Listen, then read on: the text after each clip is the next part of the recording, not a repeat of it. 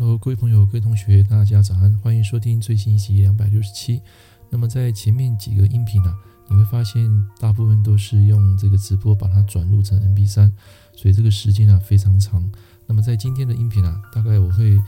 减少，大概只有大概两到三分钟的时间跟大家分享。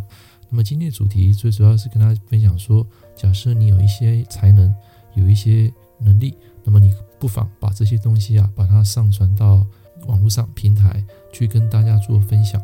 如果说你不好意思露脸，那么你可以像我一样做这个 podcast。只要你的声音有磁性、甜美又有料，啊，不用担心没有人收听。啊，只要有人收听啊，很多这些网络时代的人啊，都可能成为你的客户，成为你的粉丝。啊，像我一些八字的一些客人啊，都是从这边来的。